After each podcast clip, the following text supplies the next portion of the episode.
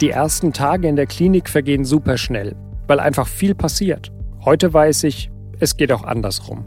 Wenn gar nichts passiert, wie am Wochenende, sind die Tage lang. Sehr lang.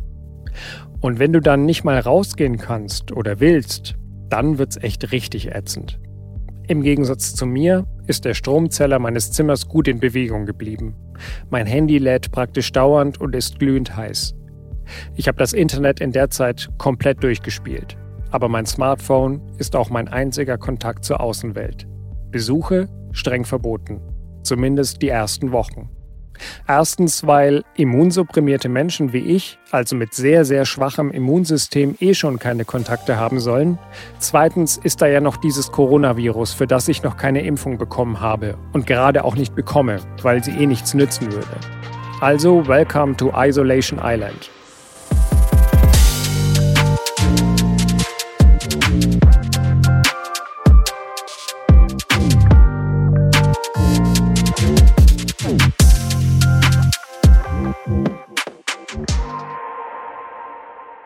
Ersten Tage nach der Diagnose vergehen schnell, wie in einem absurden Rausch.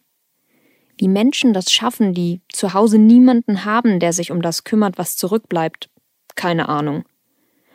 Ein Päckchen aus der Packstation holen, ehe es wieder zurückgeschickt wird. Die Wäsche abnehmen, Müll runterbringen, den Kühlschrank leeren. Wie eine Endreinigung eines Ferienhauses fühlt es sich an. Nur dass hier niemand Ferien macht, sondern für lange, lange Zeit verschwindet. Ich schließe die Tür seiner Wohnung und gebe den Nachbarn noch meine Nummer, falls irgendwas sein sollte. Dann verlasse auch ich diesen Ort für lange Zeit. Mein Handy wird zu meinem ständigen Begleiter. Denn ich möchte nicht, dass ich auch nur eine Nachricht verpasse, wenn etwas sein sollte oder wenn er etwas braucht. Seitdem ist mein Handy bis heute nachts immer auf laut gestellt. Die Angst, der nächste Anruf, die nächste Nachricht könnte die letzte sein, ist über viele Wochen einfach zu groß.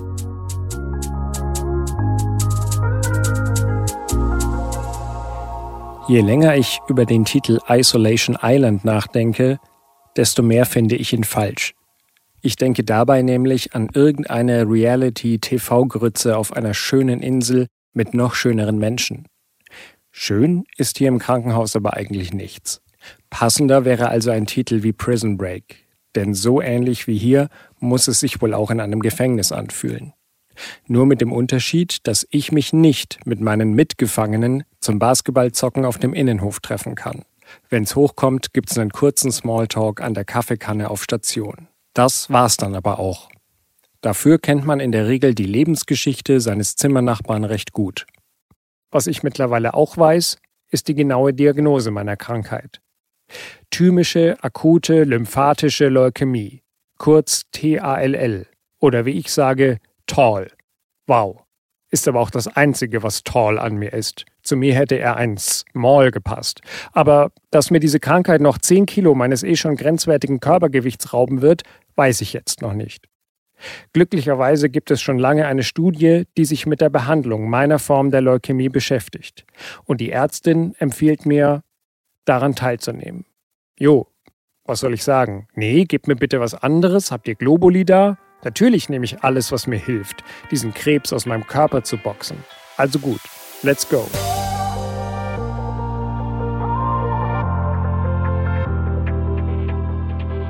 Im Gegensatz zu Max will ich genau wissen, was er da hat. Ich google also diese thymische, akute lymphatische Leukämie und finde einiges dazu. Versuche mich aber nur auf die seriösen Quellen zu stürzen und versinke in ihnen. Das hilft mir über die ersten Wochen hinweg. Die einzige Möglichkeit, irgendwie aktiv an dieser Krankheit teilzuhaben, irgendwas tun zu können. Wenn sie schon da ist, dann will ich den Gegner auch genau kennen. Was macht er? Wie ist er? Und vor allem, wie werden wir ihn wieder los? Ich lese mich durch Behandlungsprotokolle, versuche mich mit meinen Hobby-Informatik-Skills in irgendwelche Seiten einzuhacken, die eigentlich für Ärzte gedacht sind. Letzteres sehr erfolglos. Was ich aber in Erfahrung bringe, er wird nicht nächste Woche wieder nach Hause kommen. So absurd, wie wir gedacht haben, oh, wir sehen uns in zwei, drei Wochen wieder. Von 42 Wochen ist da die Rede. Wie sich später herausstellte, waren es bei uns aber noch viele, viele mehr.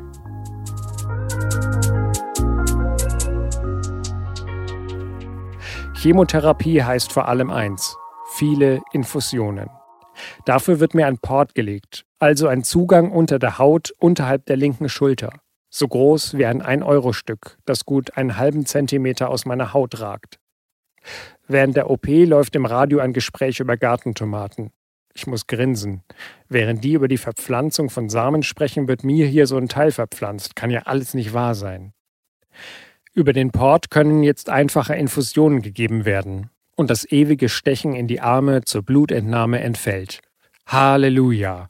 Was mancher Student sich da abgemüht hat, um mir Blut abzunehmen. Gut, dass das jetzt ein Ende hat.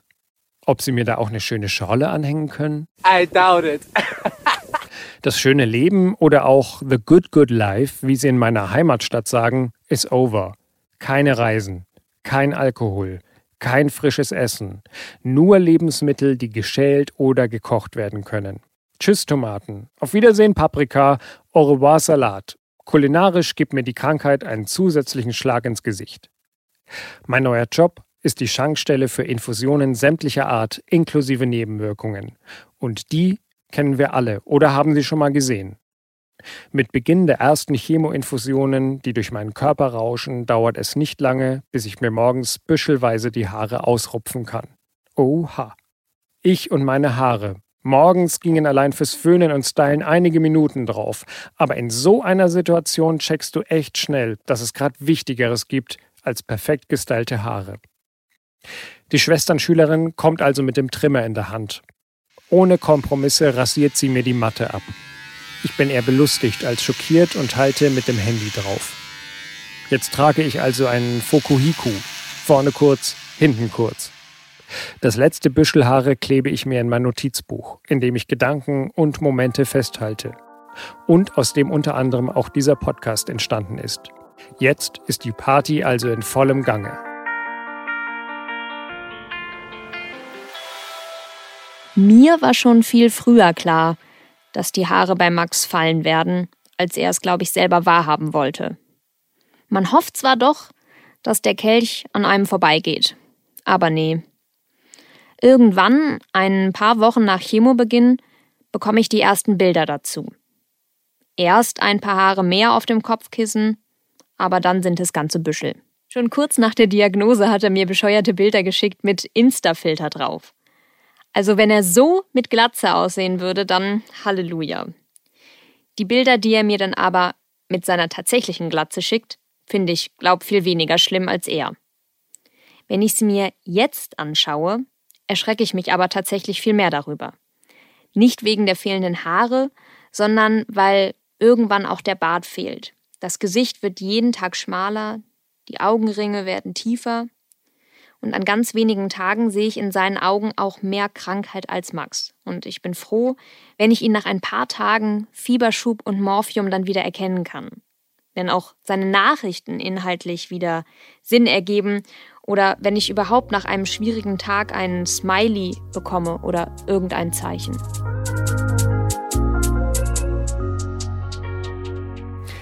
Vier Wochen dauert die erste Phase meiner Therapie. Ständig werden mir neue Mittel an den Infusionsständer gehängt. Mal laufen sie eine Viertelstunde, in der Regel aber eine bis zwei Stunden. Später auch 24 Stunden am Stück. Von der oft beschriebenen Übelkeit bekomme ich nichts mit. Dafür habe ich andere Nebenwirkungen. Entzündungen. Immer wieder Fieberschübe, die den Krankenhausaufenthalt mindestens um vier Tage verlängern. Und dazu diese verdammten Kopfschmerzen. Die wohl übelste Nebenwirkung meiner Therapie. Schuld ist die Lumbalpunktion. Dabei wird Nervenwasser aus dem Rückenmark rausgezogen und Chemotherapie reingespritzt. Ist genauso scheiße, wie es klingt. Nebenwirkung Kopfschmerzen. Bei jungen, schlanken Menschen yep, that's me. dauern die auch mal länger. Bei mir unendlich lang. Ich bin so hart ausgenockt, als hätte mich Muhammad Ali höchstpersönlich niedergestreckt. Kann nur noch ganz flach liegen, ansonsten pocht der Kopf und alles dreht sich. Später kommen noch Entzündungen dazu, vor allem im Mund. Sie sind so stark, dass ich Morphium bekomme. Während ich drauf bin, liebe ich es. alles ist leicht, du fühlst dich happy, du kannst jederzeit schlafen. Aber sobald sie es absetzen, ist es die Hölle auf Erden. Ich kann mir ansatzweise vorstellen, wie ein Entzug sein muss. Ich bin völlig niedergeschlagen und mir sicher, dass das eh alles nichts bringt und bald alles vorbei ist. In diesen Momenten sind es meine Freundin, meine Eltern, einer der Ärzte und meine Psychotherapeutin, die mich da wieder rausholen. Wie schwer das sein kann und warum die Nebenwirkungen mal so und mal so sind, das weiß Dr. Julia Brandt. Sie ist Oberärztin für Innere Medizin am Uniklinikum Heidelberg. Hallo. Hallo, vielen Dank. Wir wollen heute mal positiv anfangen, nämlich der Tatsache, das hatten wir in der letzten Folge ja auch schon angesprochen, nämlich dass man erstmal alles dafür tut, um die Ursache zu behandeln, wenn ich eine Leukämie habe. Ich breche es jetzt mal ganz stark runter. Bei einem Tumor kann ich mir vorstellen, der wird entdeckt, im Idealfall rausgeschnitten und es ist gut.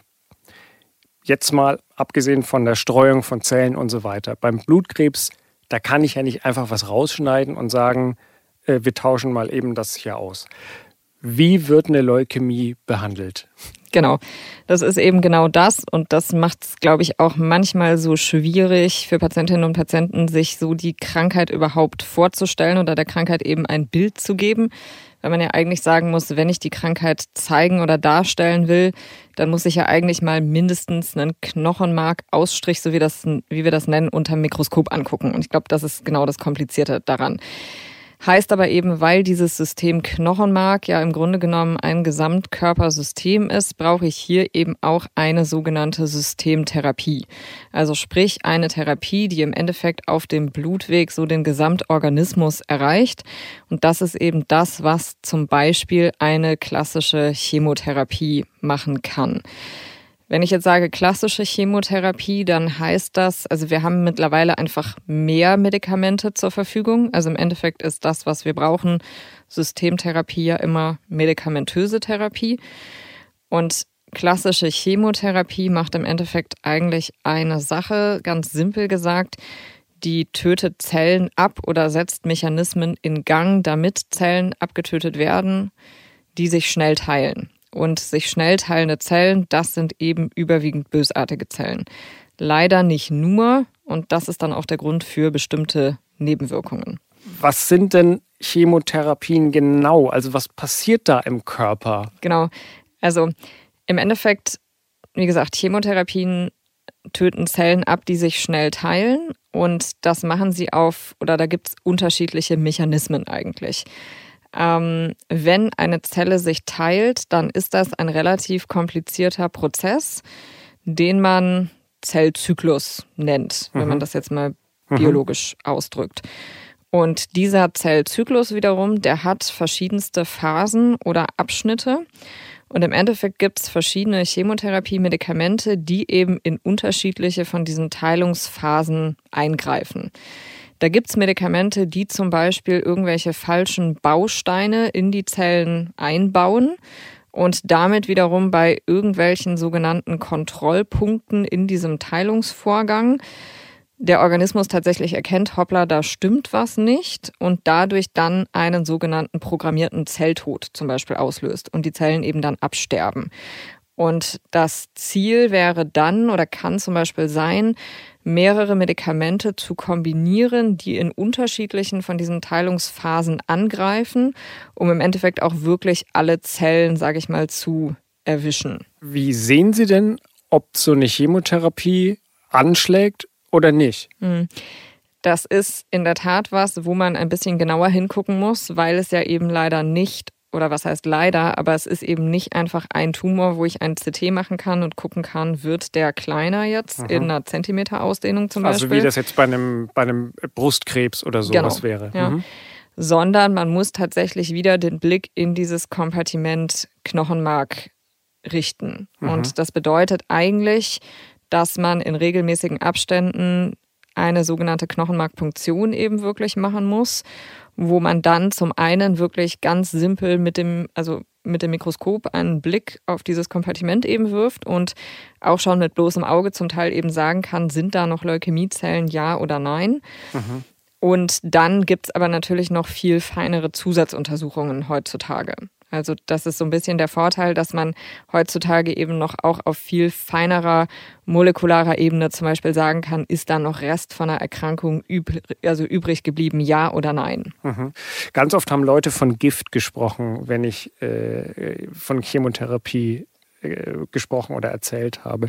Ich persönlich habe das nie so gesehen, ähm, weil zum einen ist es für mich ja ein Heilmittel gewesen war übrigens auch der Rat der, der Psychologin zu sagen, es ist positiv zuzulassen.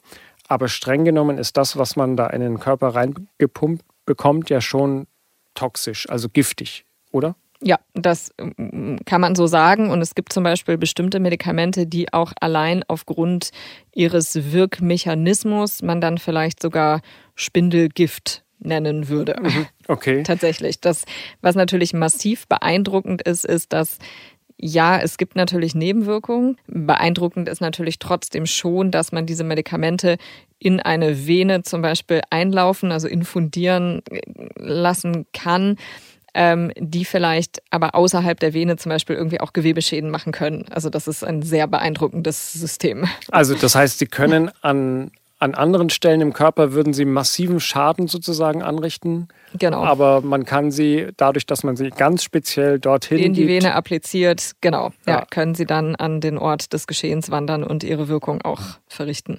Das ist wahrscheinlich auch der Grund, warum ich bei jeder Chemotherapie, die ich bekommen habe, äh, meinen Namen und mein Geburtsdatum nennen musste, dass man auch wirklich sicher geht, dass das, was man bekommt, derjenige dann bekommt, der es bekommen soll? Genau. Und das liegt auch natürlich daran, also zum einen, weil es verschiedenste Medikamente ja gibt, nahezu mhm. unzählbare Medikamente eigentlich. Und natürlich muss jeder die Therapie bekommen, die auch auf ihn und seine Erkrankung zugeschnitten ist. Und es ist natürlich aber auch so, dass die Chemotherapie an den Patienten in der Hinsicht angepasst wird, dass sie zum Beispiel auf ein bestimmtes Körpergewicht oder auf eine Körperoberfläche bezogen ist. Und dementsprechend darf natürlich jeder nur die Therapie bekommen, die auch für ihn explizit hergestellt wurde. Was wahrscheinlich alle Chemotherapien, egal auch welche Erkrankungen, gemeinsam haben, ist, dass die Haare ausfallen. Tatsächlich nicht alle Chemotherapien, mhm. ähm, aber gerade eben in diesen Leukämieprotokollen, ja. Das ist wahrscheinlich so die häufigste Nebenwirkung auch, die, die mich ja auch getroffen hat. Ähm, ich habe von meinen Nebenwirkungen schon erzählt, die bei mir aufgetreten sind, aber so wie ich es auch von anderen Patientinnen und Patienten mitbekommen habe, sind die Reaktionen ja total unterschiedlich. Wir müssen sie trotzdem mal zusammenfassen. Es ist nicht schön, es gehört irgendwie dazu und die äh, Pflege tut ja wirklich alles auch, damit sich die Nebenwirkungen in Grenzen halten. Was ist denn neben dem Haarausfall vielleicht so das häufigste? Ja, also Infektprobleme oder Infektkomplikationen muss man sicherlich nennen. Und das liegt daran, dass eben leider nicht nur die Leukämiezellen kaputt gemacht werden, sondern das auch immer auf Kosten der anderen gesunden Blutzellen geht. Und das sind eben natürlich maßgeblich die weißen Blutkörperchen und damit hat der Körper selber wenig Chance, wirklich sich oder gegen Infektionen zu arbeiten im Endeffekt.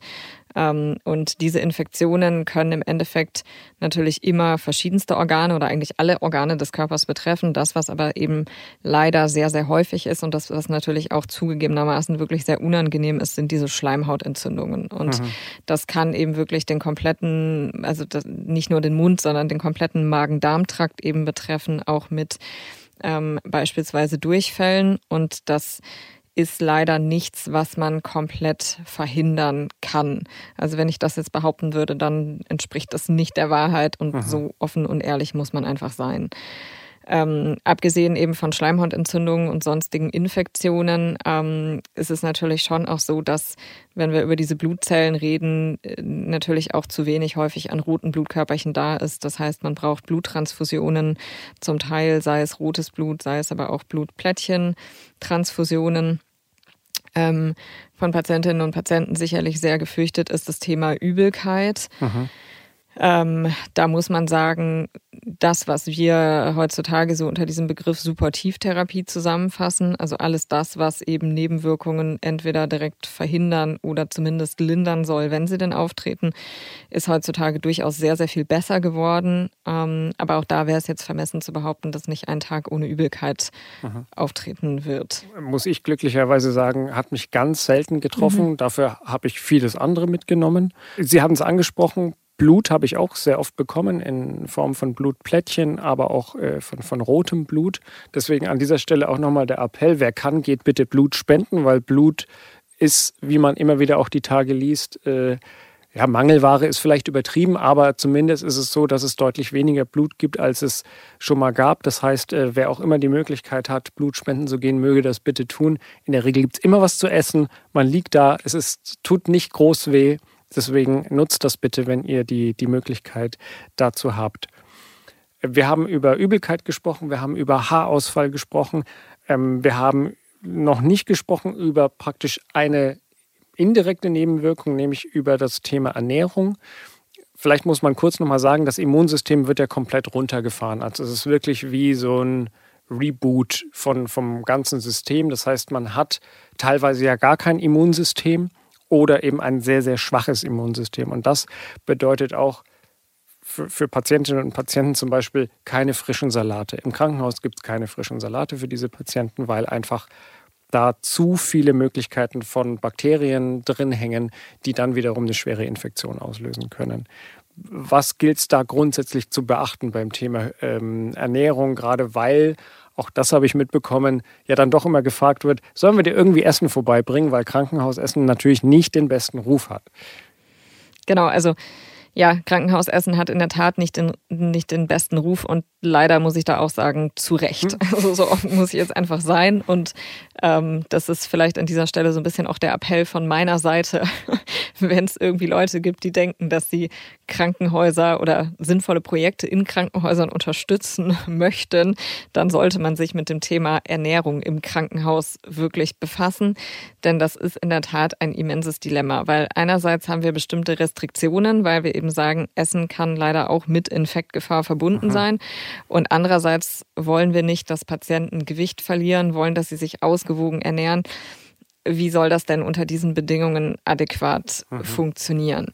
Ähm, jetzt muss man so ein bisschen sagen, tatsächlich, es gibt schon noch Unterschiede hinsichtlich einer durchlaufenden Chemotherapie und einer durchlaufenden Stammzelltransplantation, was das Thema auch Ernährungsrichtlinien angeht was einfach damit zusammenhängt, dass man zumindest in der Anfangszeit nach einer Stammzelltransplantation auch noch Medikamente zur Immunsuppression, also zum so ein bisschen Bremsen des Immunsystems bekommt. Und auch das nochmal ein maßgeblicher Teil mehr an Infektionsgefahr darstellen kann, sodass eigentlich dort die Regeln hinsichtlich der Ernährung nochmal so ein bisschen strikter zu sehen sind mittlerweile. Mhm. Grundsätzlich wird man feststellen, wenn man auch verschiedenste Empfehlungen liest oder auch ähm, verschiedenste Empfehlungen verschiedenster Kliniken liest, wird man schon unterschiedliche Sachen im Endeffekt immer wieder finden.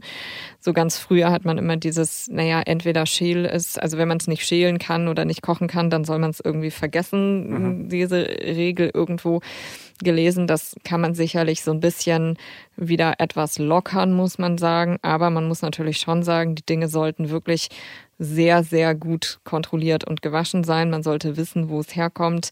Ähm, irgendwelche Dinge an irgendwie Streetfood oder Dingen mit Mayonnaise, wo man nicht weiß, wie lange es da liegt, das gilt es sicherlich zu meiden. Mhm. Und grundsätzlich aber auf jeden Fall die Empfehlung, wenn man sich was mitbringen lassen kann, ist das sicher sinnvoll und auch zu Hause. Man sollte einfach versuchen, sich so ausgewogen wie es geht zu ernähren und vor allen Dingen nicht sich selber irgendwie Restriktionen auferlegen, beispielsweise hinsichtlich irgendwo jetzt gibt ja diese Dinge irgendwie Zucker oder Kohlenhydrate, füttert den Krebs und Co. Also wir sagen, eine ausgewogene Ernährung ist wichtig.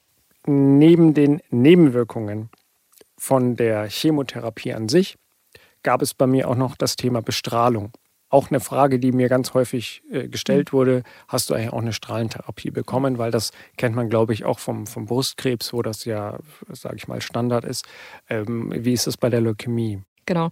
Also es bekommt nicht jeder eine Strahlentherapie. Es gibt im Endeffekt zwei Situationen, wo eine Strahlentherapie regulär verwendet wird. Das eine ist bei dieser einen Untergruppe der Leukämie, eben dieser akuten lymphatischen Leukämie. Das ist eine Leukämieform, von der wir wissen, dass die häufiger als die andere Form der akuten Leukämie auch mal sich im zentralen Nervensystem zeigt, sodass da zumindest in gewissen Situationen eine vorsorgliche, also prophylaktische Kopf-, also Schädelbestrahlung verwendet wird. Mhm. ähm, um eben zu verhindern, dass eine Erkrankung vielleicht nach einer erfolgreichen Therapie irgendwann dort in diesem System, Nervensystem, Nervenwasser wiederkommt.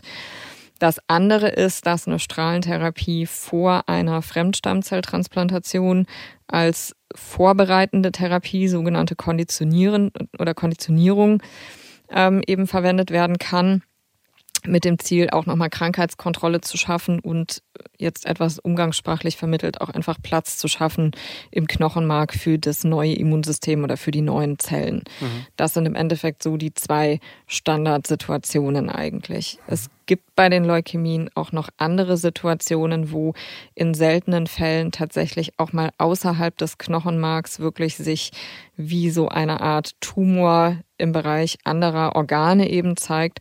Auch da kann eine Bestrahlung in gewissen Situationen Sinn machen. Die Bestrahlung wiederum hat ja auch ihre eigenen Nebenwirkungen. Bei mir war es das Thema Trockenheit der Haut, äh, Schwindel. Äh, man darf erstmal kein Auto fahren, was in so einer Chemotherapie sowieso nicht äh, empfehlenswert ist, aber so grundsätzlich sagt man es einem eben mit dazu. Der Geschmack verändert sich teilweise auch, auch die Erfahrung habe ich gemacht.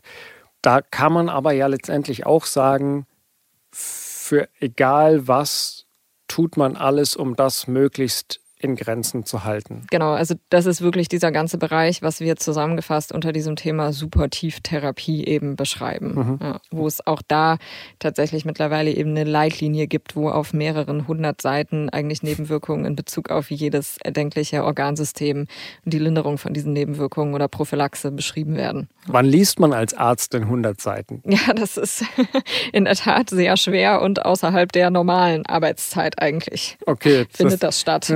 Und Ach, natürlich gibt es zum Glück auch, sage ich mal, immer wieder ja eine Reihe von Fortbildungsveranstaltungen, wo mhm. sei es in Bezug auf eine neue oder eine neu erschienene Leitlinie oder in Bezug auf irgendeinen Kongress immer tatsächlich häppchenweise nett verpackt schon mal die wichtigsten Dinge zusammengefasst präsentiert werden. Das okay. ist ein großer Vorteil, weil ohne das wäre es schier unmöglich Wahrscheinlich, zugegeben. Absolut. Was kann ich denn als Patient selber tun, um meine Situation zu verbessern? Ganz oben stand bei mir immer das Thema Bewegung. Das ist so das, das A und O, sagte man mir. Würden Sie jetzt wahrscheinlich unterschreiben. Was was zudem noch? Ja, definitiv. Also Bewegung ist wirklich ein ganz wichtiger Punkt und ich glaube, da würde ich auch gerne noch mal kurz so ein bisschen drauf eingehen, einfach damit man versteht, wieso, weshalb, warum und das ist ja auch immer so ein bisschen das, was ich bei den Visiten irgendwie den Leuten auch immer versuche zu sagen. Ich will sie jetzt hier nicht bös aus dem Bett prügeln und hier den Scheucher spielen, aber es ist einfach für verschiedenste Dinge wichtig. Denn im Endeffekt zum einen Muskelmasse ist das, was man am allerschnellsten im Endeffekt verliert und wir haben natürlich irgendwie nicht nur Muskeln irgendwie im Bereich der Extremitäten, sondern auch wenn es um Atemhilfsmuskulatur und alles geht, da ist es wichtig und da ist Bewegung auch eigentlich die beste Infektionsprophylaxe im Endeffekt. Denn wer den ganzen Tag nur liegt, zum Beispiel, hat ein deutlich höheres Risiko für im Endeffekt eine Lungenentzündung beispielsweise und umso wichtiger ist Bewegung. Und mhm. das ist auch das, warum es entsprechende physiotherapeutische Maßnahmen zum Beispiel im Krankenhaus gibt oder geben sollte, eigentlich zumindest.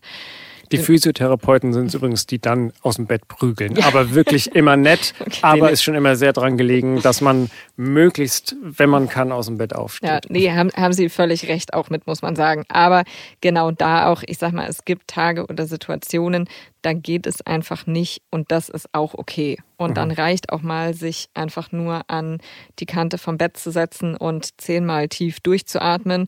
Oder das sind vielleicht Situationen, wo ich auch dem Patienten bei der Visite sage, wir hören jetzt mal auf die Lunge drauf. Dann habe ich schon mit der Visite die erste Atemtherapie vielleicht erledigt. Mhm. Einfach durch das tiefe Durchatmen ja, ah, geschickt. Das ist Sache. Das sind die geheimen Tricks der Ärztinnen und Ärzte. Ein bisschen. Was machen wir noch neben der Bewegung? Was ist noch empfehlenswert? Ja, also Thema Ernährung hatten wir ja schon angesprochen und dann glaube ich wirklich ganz triviale Dinge wie doch auch für ein bisschen Ablenkung für den Kopf mhm. sorgen, egal in welcher Form es geht. Mhm. Also lesen, wenn möglich, Fernseh schauen. Ja, irgendeinen Podcast hören, ähm, Podcast telefonieren. Ist gute Idee, auf ja. jeden Fall. Ja. Nein, aber genau, ja. telefonieren im Rahmen der Möglichkeiten doch irgendwie, wenn Besuch vor Ort nicht geht, irgendwie jetzt mal Video telefonieren, mhm. weil ich glaube, Ablenkung ist schon auch wichtig. es ist ganz klar, dass die Krankheit den zentralen Stellenwert einnimmt.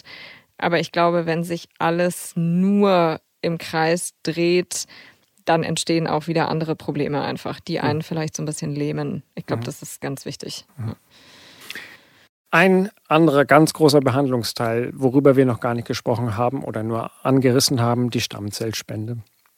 Ich bin da selber drum herumgekommen, hatte dafür eine sehr intensive Chemotherapie. Auch darüber haben wir gesprochen. Viele verbinden ja mit dieser Stammzelltransplantation immer noch sehr starke Schmerzen, also als Form des Spenders. Wie genau läuft das denn jetzt ab, wenn ich von der DKMS den Anruf bekomme, pass auf, dein Blut würde passen für jemanden, der erkrankt ist, du könntest dem das Leben retten, muss man ja mhm. so sagen. Genau, also es gibt im Endeffekt zwei verschiedene Arten, wie diese Stammzellen entnommen werden können. Und das ist eigentlich natürlich auch was, wo eben der Spender maßgeblich Einfluss darauf hat. Das eine ist eine sogenannte periphere Stammzellspende. Das bedeutet im Endeffekt, dass die Stammzellen über Nadeln am Arm, ich sage jetzt mal ähnlich wie mit einer Dialysemaschine, vielleicht kann man sich so einfach ein bisschen mhm. besser vorstellen, rausgefiltert werden im Endeffekt. Das ist ein Prozess, der kann schon einige wenige Stunden tatsächlich dauern. Voraussetzung dafür ist, wenn wir jetzt einfach nur so Blut abnehmen würden, wie so eine Art Blutspende, dann würden wir da eigentlich keine Stammzellen finden. Das heißt, das, was vorher noch passieren muss, ist, dass diese Stammzellen im Prinzip rausgelockt oder rausmobilisiert werden in das periphere Blut, damit man sie überhaupt absammeln kann. Mhm. Und das geschieht medikamentös mit einer Spritze, die einfach subkutan verabreicht wird, die die Spender sich im Endeffekt dann selber geben können, die man über einige wenige Tage vor der Spende sich dann eben zweimal täglich spritzt. Genau. Also man selber sorgt praktisch dafür, dass das, was man braucht, auch da ja. ist, wo es hin soll. Genau, richtig. Mhm. Ähm, das ist eben die eine Art. Und natürlich muss man sagen, das braucht eben diese Nadeln am Arm, wie man sie als Infusionsnadeln im Endeffekt kennt. Das sind auch Infusionsnadeln, jetzt nicht die kleinste, die wir da haben, ähm, aber das ist im Endeffekt es ist der Peaks von diesen Nadeln. Ähm, da, und man ist dann eben über einige Stunden an diese Maschine angeschlossen. Da kann es gewisse Verschiebungen auch der Blutsalze geben oder natürlich auch im Nachgang mal eine Entzündung im Endeffekt an der Stelle, wo diese Nadel halt lag. Äh, auch da, das ist nicht so, dass das absolut gar keine Nebenwirkungen machen kann, aber man wird natürlich vorher sowieso auch man wird ja nicht einfach dahin geschickt, kriegt die Spritze in die Hand gedrückt und gesagt, in fünf Tagen sehen wir uns zum Stammzellen sammeln, sondern das sind gesunde Spender. Natürlich wird da alles dafür getan, dass da keine Nebenwirkungen entstehen. Sprich, derjenige wird auch selber nochmal auf Herz und Nieren geprüft, ob da vielleicht doch irgendwo was ist, was dann die Spende mit einem erhöhten Risiko mhm. im Endeffekt jetzt vergesellschaften ließ. Ja. Die andere Art ist, dass tatsächlich direkt aus dem Knochenmark, ähnlich wie mit einer Knochenmarkpunktion, tatsächlich die Zellen gesammelt werden. Und das heißt eben, dass wirklich mit so einer Punktionsnadel aus dem Beckenkamm diese Zellen oder Knochenmarkblut entnommen wird, woraus dann die Zellen eben gesammelt werden. Das ist was, weil man dafür schon gewisse Mengen tatsächlich braucht und damit auf beiden Seiten im Endeffekt hinten am Rücken am Beckenkamm punktiert wird, wird es deswegen in einer kurzen Vollnarkose gemacht. Mhm. Das heißt, man bekommt es eigentlich nicht mit. Man bekommt es nicht mit und hat halt das übliche Narkoserisiko sozusagen. Ja. Und wie gesagt, die Spender haben natürlich schon einen Einfluss darauf. Die meisten oder viele entscheiden sich heutzutage eben für diese periphere Spende, einfach um die Narkose zu vermeiden.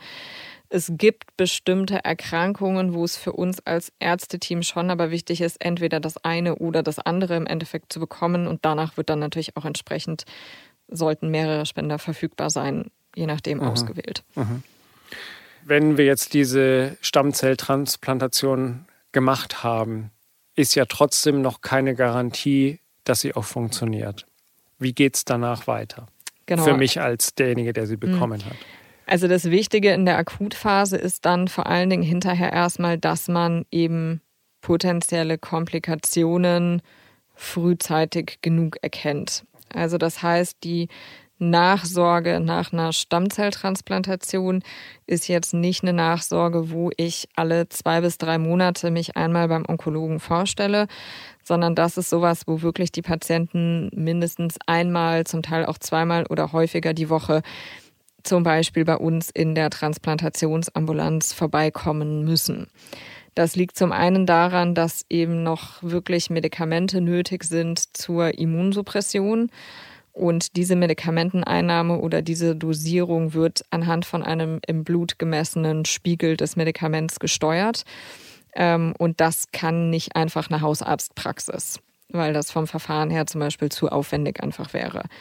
Ähm, und diese Dinge zu überwachen, das ist am Anfang eigentlich einer der, im Endeffekt eine, eine der Hauptaufgaben dann auch des, der Klinik, die diese Nachsorge macht. Natürlich geht es schon auch darum, dass man natürlich in regelmäßigen Abständen weiterhin Knochenmarkpunktionen durchführt, um wirklich auch zu schauen, dass die Krankheit weiterhin in einer sogenannten Remission ist, ähm, dass man eben schaut, ist da wirklich kompletter Spenderanteil im Endeffekt jetzt im Blut beziehungsweise Knochenmark, so wie das eigentlich sein soll. Aber gerade diese erste Phase ist eigentlich die, wo hauptsächlich noch es darum geht, auch wirklich die Immunsuppression zu steuern und eben zu verhindern, dass in dieser sehr sensiblen Zeit Infektkomplikationen zum Beispiel auftreten. Also sozusagen wie der Beginn nach der Chemotherapie hat man da ein zwar neues Immunsystem, aber das ist noch so schwach, dass es erst sozusagen sich hochfahren muss, mehr oder weniger. Genau, also das sind im Endeffekt mehrere Phasen zu dem Zeitpunkt oder dass man zumindest zahlenmäßig ein relativ normales Blutbild hat oder ein sich normalisierendes Blutbild zumindest das ist auf jeden Fall Voraussetzung dafür, dass die Patienten dann überhaupt entlassen werden können. Mhm. Also im Gegensatz zu anderen Therapien entlassen wir nach einer Stammzelltransplantation zum Beispiel nicht oder da gibt es keinen Patienten, der das einfach ambulant zu Hause macht, wenn zum Beispiel seine Leukozytenzahlen das ist jetzt einfach ein grober Anhaltspunkt, noch nicht bei 1000 zum mhm. Beispiel sind. Das heißt, zahlenmäßig so eine gewisse Normalisierung des Immunsystems per se ist schon da, wenn die Patienten dann auch nach Hause gehen. Das Problem ist aber eben diese, wie gesagt, medikamentöse Immunsuppression, mhm. weil man am Anfang das neue Immunsystem in seiner Arbeit noch so ein bisschen tatsächlich aktiv bremsen möchte, damit das eben nicht sich gegen gesunde Organe dann des Empfängers richtet. Okay. Ja, in einer gewissen Art und Weise soll das ja sogar gegen den Empfänger, nämlich gegen die Leukämie des Empfängers arbeiten, aber sich eben nicht gegen gesunde Organe richten. Und das ist der Sinn dieser Immunsuppression. Also ein super komplexer Prozess. Sehr. Und ja. wenn ich das so höre, muss man sagen, lieber eine intensive Chemotherapie als eine Stammzelltransplantation? Das kann man leider auch nicht so ganz sagen. Allein deswegen, weil es einfach immer um dieses Abschätzen Risiko versus Nutzen im Endeffekt mhm. geht. Also wir haben einfach Situationen, wo wir sagen, die intensive Chemotherapie kann vielleicht zu Beginn so gut wie auch immer sein und wir sehen keine Leukämie mehr. Aber wir wissen anhand der genetischen Befunde zum Beispiel, dass das Risiko einfach immens erhöht ist, dass die Leukämie schnell wiederkommt. Und dann muss man sagen, so komplex der Prozess der Stammzelltransplantation auch immer ist, wir wissen dennoch in Abwägung, dass das einfach dennoch eine deutlich größere Chance bietet, wirklich die Krankheit heilen zu können. Und das sind die Situationen, wo wir auch schon von vornherein eine Transplantation empfehlen würden. Mhm. Also es ist komplex, gar keine Frage, und es ist eine sehr intensive Therapie, keine Frage. Und man muss offen und ehrlich auch über die Risiken aufklären. Aber wir haben zum Glück auch besser verstanden, mit den Risiken oder mit potenziellen Nebenwirkungen mittlerweile umzugehen. Also zusammenfassend, es gibt viele, viele Möglichkeiten, eine Leukämie zu bekämpfen. Das ist, glaube ich, das, was wir festhalten können und was ja auch eine gute Nachricht ist. Und je mehr sich bei der DKMS registrieren als potenzielle Stammzellspenderinnen, Spender, umso größer werden die Chancen von allen, die erkrankt sind, irgendwann mal wieder äh, ein gesundes Leben zu haben. So lässt sich es, glaube ich, am Ende zusammenzufassen. Definitiv. Und es gibt einfach Situationen, wo man wirklich so klar sagen muss, die einzige Chance auf Heilung ist tatsächlich eben die Stammzelltransplantation. Und die kann aber natürlich auch nur funktionieren, wenn man wirklich einen passenden Spender hat. Mhm. Und auf der anderen Seite muss man natürlich auch sagen, auch der Spender hat natürlich eine gewisse Verantwortung. Ähm, und das ist was, was ich schon sehr wichtig finde, glaube ich, einfach nochmal zu erwähnen. Denn es ist ganz klar, es wird alles getan, damit, wie gesagt, diese Spende so komplikationslos wie möglich abläuft. Es wird wirklich, derjenige wird auf Herz und Nieren vorher geprüft, ob er geeignet ist für eine Spende, ob das auch für ihn selber nicht ein zu hohes Risiko ist. Aber im Endeffekt muss man sagen, eine Transplantation ist natürlich auch vom zeitlichen Ablauf her da geht es um eine sehr, sehr feine Taktung, zum Teil den Zeitrahmen auszuwählen. Also das kann einen immensen Unterschied machen, ob ich drei Wochen früher oder drei Wochen später transplantiere, Aha. je nach Einflechten in das sonstige Chemotherapiekonzept zum Beispiel. Und da kann es natürlich auch schon eine Herausforderung sein, wenn wir wissen, Spender A steht in diesem Zeitraum definitiv nicht für eine Spende zur Verfügung. Mhm. Also will einfach nur sagen, es sind es können wenige Wochen einen immensen Unterschied einfach machen, weil zum Beispiel drei Wochen später bedeuten kann, dass ich dem Patienten nochmal eine Chemotherapie zwischendrin geben müsste als Vorbereitung, die vielleicht auch wieder gewisse Risiken mit sich bringen mhm. kann. Also das heißt, es ist schon ein komplexes System, wo Timing tatsächlich alles ist. Also wenn man die Nachricht bekommt, nicht erstmal fünf Wochen in Urlaub gehen und drüber nachdenken, sondern am besten relativ zeitnah handeln. Ja, also auch da, ich, wie gesagt, ich, das ist, das merkt nur derjenige selber, der dann einen Anruf vielleicht auch bekommt, was das jetzt wirklich heißt. Aber will sagen, so sehr auch ich definitiv die Leute ermutigen möchte, zu sagen, man soll sich typisieren lassen, so soll man trotzdem einmal kurz darüber nachdenken, dass es dann durchaus sein kann, dass ich wirklich auch Spender bin und dass es dann ganz wichtig sein kann, dass es vielleicht auch manchmal durchaus schnell geht. Okay. Das war eine intensive Folge auf jeden Fall mit, mit vielen Informationen zum Thema Leukämie und vor allem, wie wir sie bekämpfen. Nächste Woche sprechen wir nochmal mit Dr. Julia Brandt dann über den Alltag im Krankenhaus. Wenn ihr übrigens Fragen habt zu diesem Thema, dann schickt sie uns gerne landofinfusion at dasding.de www.ftf.de.